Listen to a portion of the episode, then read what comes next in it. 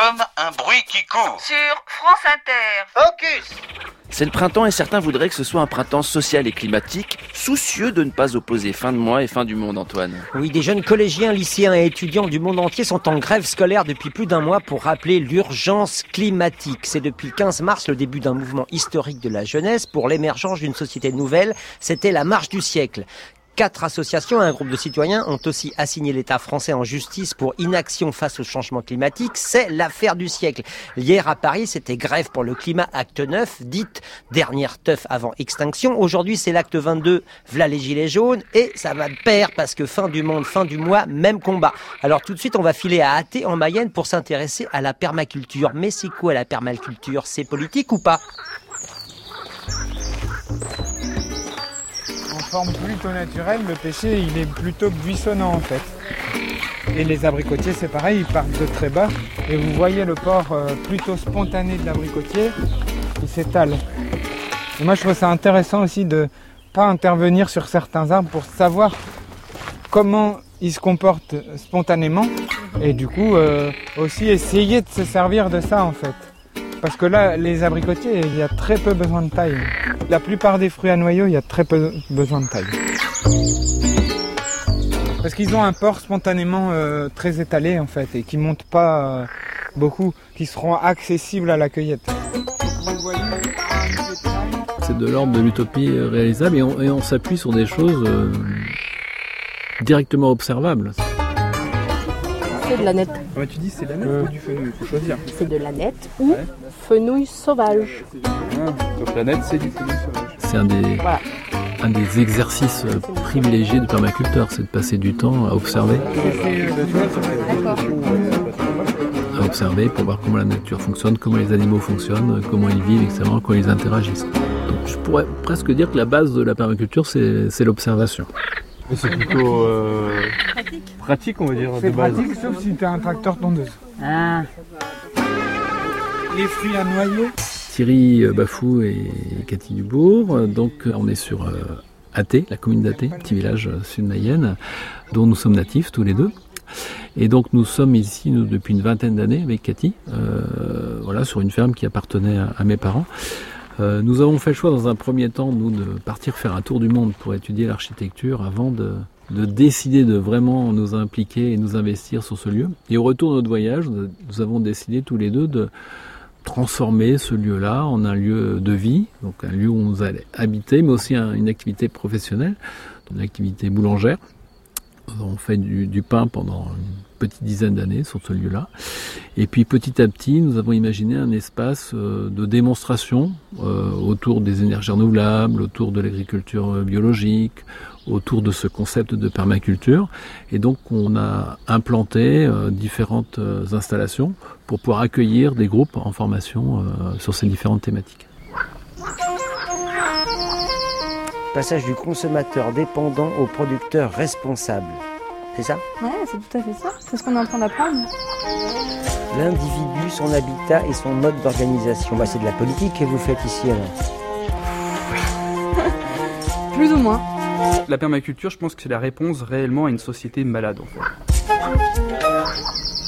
Alors Thierry Bafou, on est à Terre de Vent, c'est une association et il y a euh, plusieurs dizaines de stagiaires qui sont là et qui s'initient à la permaculture. Ils sont 22 pour cette session qu'on appelle un CCP, un cours certifié de permaculture. Alors, c'est quoi exactement la permaculture? C'est une philosophie de vie, c'est un choix de société, c'est quoi exactement? Pour certains, c'est effectivement une philosophie, pour d'autres, c'est une grille de lecture de la société, de l'endroit où l'on vit, de son activité professionnelle. C'est un concept qui a été imaginé en fait hein, dans les années 70 par observation d'un japonais qui a regardé un petit peu comment la nature reprenait le dessus après euh, Hiroshima. Imaginé un concept qu'on appelle la permaculture, donc qui, euh, qui va intégrer tous les aspects de la vie, euh, l'habitat, l'alimentation, les relations humaines, voilà l'écologie au sens très large du terme. La permaculture a traversé les continents et offre aujourd'hui la possibilité de régénérer les sols, de produire à petite échelle, au niveau local et en abondance. L'éveil de la permaculture, un documentaire d'Adrien Belay. Elle trouve un écho dans une frange de la population qui s'est engagée dans la reconstruction d'un nouveau système agricole. enseignants et apprentis s'organisent autour d'un réseau de formation en constante évolution. Plusieurs générations se sont mises en tête d'intégrer ce système global qui dépasse le simple cadre de l'agriculture. Il s'agit là d'un nouvel art de vivre, durable et éthique. Donc on va regarder euh, un espace euh, qui peut être euh, un habitat, qui peut être un terrain plus grand, une ferme, qui peut être une ville, qui peut être un pays. Voilà, on peut regarder ça à différentes échelles. Et on va regarder les flux, etc. Mais on peut aussi regarder cet espace-là du point de vue des circulations des interactions entre les gens, etc. On peut regarder cet espace-là aussi du point de vue de la gouvernance, comment ils régissent leur organisation sociale, etc. Donc c'est vraiment une approche complètement intégrée de la totalité de la vie en fait, on, pourrait dire ça comme ça. Bah, c'est de la politique tout ça. C'est éminemment politique, la permaculture. C'est éminemment politique, si ce n'est qu'on n'entre pas par ce canal-là. On entre par une, analyse intégrée, plus locale, plus concrète peut-être aussi. Mais effectivement, c'est éminemment politique. Donc là, ça a été, ça a été recépé à cette hauteur-là. Alors, c'est vrai qu'on est peut-être tous un petit peu comme Monsieur Jourdain hein, qui fait de la prose sans le savoir. On fait tous aussi de la permaculture sans le savoir. C'était notre cas en fait. Hein. Et donc, on, a découvert et on a surtout approfondi ce concept par le biais d'une rencontre, celle de, de Grégory Faupin, un, un, collègue qui est venu travailler avec nous sur le lieu et qui nous a présenté ce concept, différents ouvrages en lien avec la permaculture. Et c'est à partir de ce moment-là et d'un premier CCP, donc d'un cours certifié de permaculture euh, qui s'est déroulé ici en 2011 que nous avons décidé de travailler euh, l'espace euh, de ce lieu, de la Roussière, là, du point de vue de la permaculture. Grégory qui est là aujourd'hui justement hein, sur la question de l'arbre et sur euh, la greffe, etc. Et, qui a fait toute une visite de cet espace qu'il a donc lui-même participé à mettre en, en, quoi? En mouvement, en vie. mettre en vie, on va dire ça comme ça. Est-ce que vous remarquez quelque chose? Ouais, pourquoi il penche? Il fuit quelque chose. Qu'est-ce qu'il fuit Il fuit pas la maison, non? Eh ben, euh, c'est pas un nœud de Hartmann, mais c'est la géobiologie. Grégory Faupin, je suis pépiniériste euh, dans le Segréen, dans le Maine-et-Loire. Produit des arbres fruitiers bio et je suis passionné de nature euh, et aussi d'agriculture et d'autonomie alimentaire. Alors Greg, vous vous intervenez dans cette initiation à la permaculture. Vous, vous présentez quoi? Moi je parle des arbres fruitiers comestibles. L'approche de l'arbre euh, qui produit de la nourriture. Quoi. Comment vous présenteriez la permaculture? Alors la permaculture, c'est une, réflexion globale sur comment s'implanter sur un terrain donné, sur un territoire. En permaculture, on peut parler d'alimentation, d'agriculture, de santé, d'architecture, de construction, réfléchir à, à moins consommer, des choses comme ça. En fait, c'est d'avoir une approche globale d'avoir une réflexion, on dit, euh, systémique. Et vous, qu'est-ce qui vous a, euh, on va dire, initié ou amené à vous intéresser à, cette pratique Alors qu'on pourrait dire euh, un mode de vie, une philosophie de mhm. vie, c'est ça? Mhm. Oui, c'est ça. moi, j'ai fait des études en agriculture. Après, je me suis intéressé à l'écologie, à la biodiversité, en fait. Et j'ai travaillé pour une association de protection de la nature en lien avec le milieu agricole. Et j'ai vu que déjà la biodiversité, elle n'est pas que dans les milieux sauvages, elle est aussi chez nous, dans nos jardins, dans nos champs. Donc déjà j'ai fait un pont là. Et quand j'ai découvert la permaculture, je me suis aperçu que ben, on pouvait réfléchir au même endroit à toutes les choses euh, auxquelles je m'intéressais. L'art aussi, euh, et donc euh, de la culture aussi, on parle beaucoup de culture humaine en permaculture. Prendre soin de l'homme, ça c'est le premier principe. Prendre soin de la terre et créer l'abondance pour un partage équitable en fait. C'est ça les trois principes. Il y a un écosystème qui est présent, qui est plus ou moins en bonne santé, mais il faut savoir s'en servir. Quoi. Prendre soin de l'homme, ça c'est le premier principe. Prendre soin de la terre et créer l'abondance pour euh, un partage équitable en fait. Est-ce que ça peut s'appliquer en milieu urbain? Il y a un avantage certain à la ville, c'est qu'il y a une ressource humaine très importante, beaucoup plus importante qu'en campagne. Si on veut faire bouger les choses en campagne, eh ben, on n'arrive pas forcément à trouver euh, cinq personnes euh, motivées. En ville, on peut facilement monter un groupe d'une cinquantaine de personnes pour créer une association, faire euh, des jardins partagés, etc. Donc ça, c'est un avantage favorable à, une permaculture, oui. Regardez, Un trèfle à quatre feuilles. C'est fou ça. Hein. T'es rendu à ton quoi, ton troisième? C'est un signe ça. C'est vrai? Oui, quatrième ou cinquième. Ici? Oui.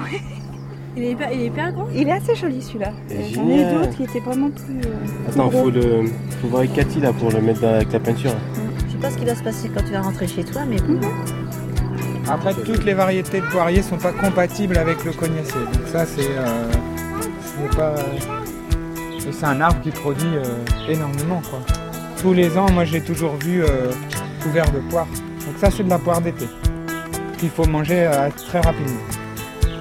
Je sais pas quelle variété c'est, mais Bah, je pense qu'il faudrait que je coupe celui-là là. Alors c'est politique la permaculture Je pense que ça dépend pour qui. Pour moi, ça l'est.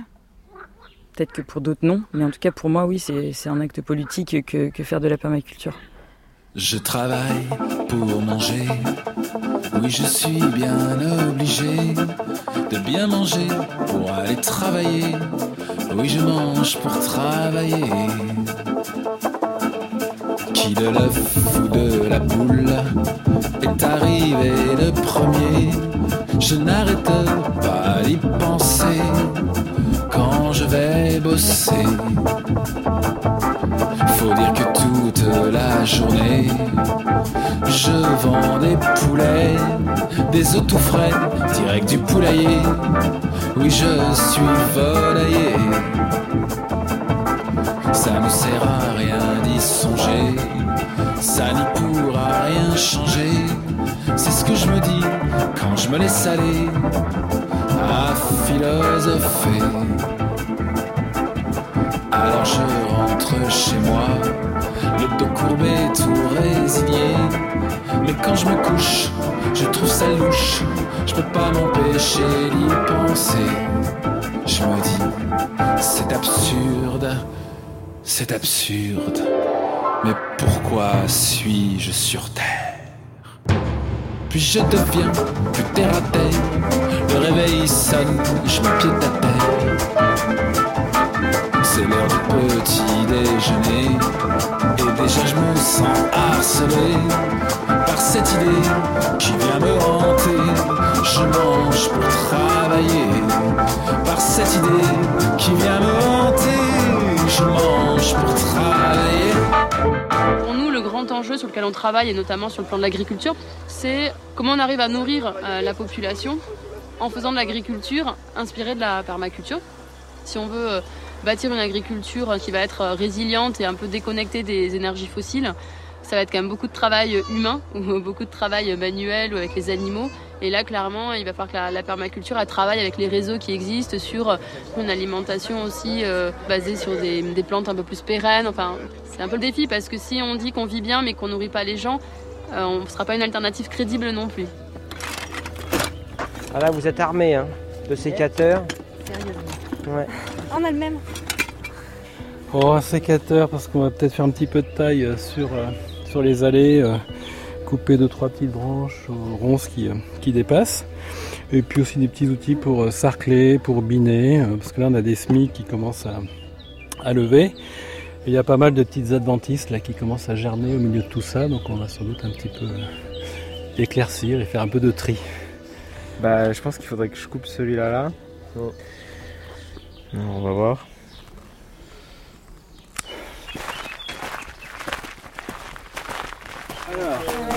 Vous êtes- non, vous n'étiez pas au paillage hier soir des haricots C'est vous qui les avez semés Oui. Oui. Donc en 8 jours, hein, sortie de terre, euh, des belles feuilles, euh, bien vertes. euh, voilà. Donc hier soir, nous avec le groupe euh, précédent, on a tout paillé.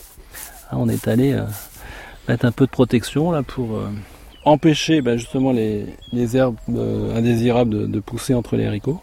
Et puis aussi euh, garder l'humidité au pied des plantes. Alors ça c'est les buts, hein. c'est un peu l'alpha et l'oméga de, de la permaculture, c'est ça? C'est vrai que c'est une technique euh, culturelle qui est assez exploitée dans, dans le milieu de la permaculture. Il y a, il y a plein d'utilisations possibles au but. Nous, dans notre cas bien précis, on le fait pour faire du drainage supplémentaire, parce qu'on est dans une zone assez humide. Et donc sans, sans ce système-là, on, aurait un sol euh, assez difficile à gérer, assez tardif. Ça facilite aussi le travail, hein, puisqu'en fait, on est plus à hauteur d'homme, hein, c'est-à-dire que le, bras va plus facilement auprès du sol. Donc euh, on a une gestion de la surface qui est, qui est plus euh, ergonomique. On va dire ça comme ça. Ça veut dire que ces, ces buts, ce, ce jardin potager là, c'est comme un modèle de société, un modèle réduit quoi qu'il faut essayer d'équilibrer, trouver les différentes forces et les équilibrer entre elles pour que pour que ça vive quoi. Tout à fait, ouais, on est on, on est là-dedans hein, dans ce conduire ce jardin d'une manière harmonieuse, pardon, avec des associations de plantes. euh, entre là, par exemple, entre les tomates, les courges et, et- et les oignons, avec les semis de carottes qui sont à proximité, etc. Donc voilà, une organisation euh, structurée mais équilibrée et, et où chacun euh, chacun apporte à son voisin euh, en fonction de, de ce qu'il est. Par exemple, la tomate qui va être un peu plus haute va faire de l'ombre et, et mettre à l'abri euh, la courge qui est en dessous. Euh, la courge, elle, va peut-être s'appuyer sur quelque chose qui a qui a un tronc un peu plus solide à côté et courir autour. Et puis, euh, on va avoir des végétaux plus petits qui vont se mettre entre et qui vont bénéficier de l'ombre, de l'humidité, etc. Avec l'idée de reproduire ça au niveau euh, personnel, au niveau relationnel et au niveau euh, social. Alors pourquoi pas Après, euh, moi je pose pas forcément l'ambition jusque-là, mais effectivement, hein, c'est aussi l'idée, hein, c'est de d'essaimer dans la société, dans les dans différents collectifs, dans différentes structures euh, sociales, euh, même syndicales, etc. C'est quoi ça alors, c'est des Des oignons là. Des Ah, oignons, des courges et des tomates. Donc là c'est paillé de ce côté-ci et là ça va être paillé là. haut Ouais. Tout à l'heure on parlait du, du- de la butte qui était euh, qui était l'alpha et l'oméga de, de la permaculture. Le paillage aussi, hein, c'est vraiment quelque chose d'assez essentiel. Donc ça évite de désherber, c'est ça? C'est ça. En fait, Ouais. c'est un petit peu de, de travail là au moment de, de la, de la levée des pousses, mais ça, ça nous limite vraiment beaucoup, beaucoup de travail sur la suite. C'est-à-dire que à travers la paille, là, il y a très très peu de- d'herbes qui vont pousser. Et puis ça va nous protéger le sol euh, du soleil, hein, donc d'un séchage euh, excessif, et donc euh, garder plus d'humidité au pied. Donc c'est vraiment très très très avantageux. Et puis cette matière là va se décomposer dans les mois à venir dans le sol et va apporter aussi de matière organique et donc enrichir le sol pour la saison prochaine.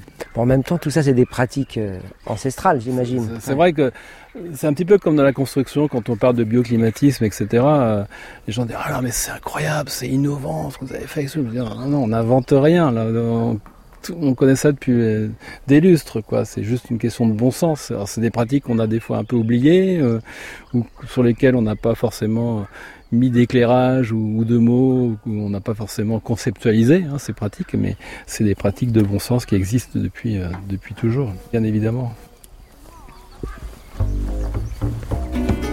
Des choses qu'on tente, euh, dont on ne sait pas ce qu'elles vont produire ou faire, mais voilà, par exemple, on a mis, on a mis des courges sur la périphérie du bassin, à peu près un mètre de, l'eau, disons là. les courges, ça consomme de l'eau, euh, donc plutôt que d'aller les arroser régulièrement, ben, si on les met à proximité, peut-être qu'elles vont se servir directement. Donc on va voir un petit peu ce que ça va donner. La cohabitation avec les grenouilles, hein. je pense pas qu'elles soient consommatrices de courges.